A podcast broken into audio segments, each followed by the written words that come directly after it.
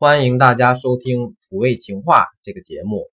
呃，昨天呢，我被一个同事的妹子给撩了，她跑过来对我说：“小哥哥，给你个东西，你要吗？”我一脸懵逼，好啊。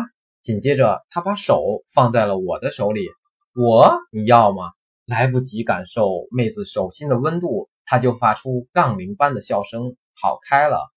嗯，土味情话给我们带来一种很幸福的感觉，所以我收集了一些更多的素材，希望分享给大家。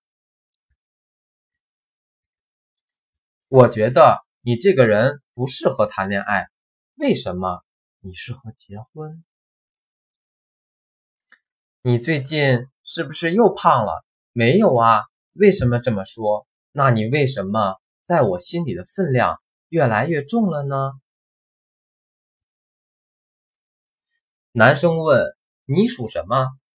女生说我属狗，可能也会说其他的属相，这个不重要啊。不，你属于我。我在找一条路。大望路不是，阿依西带路。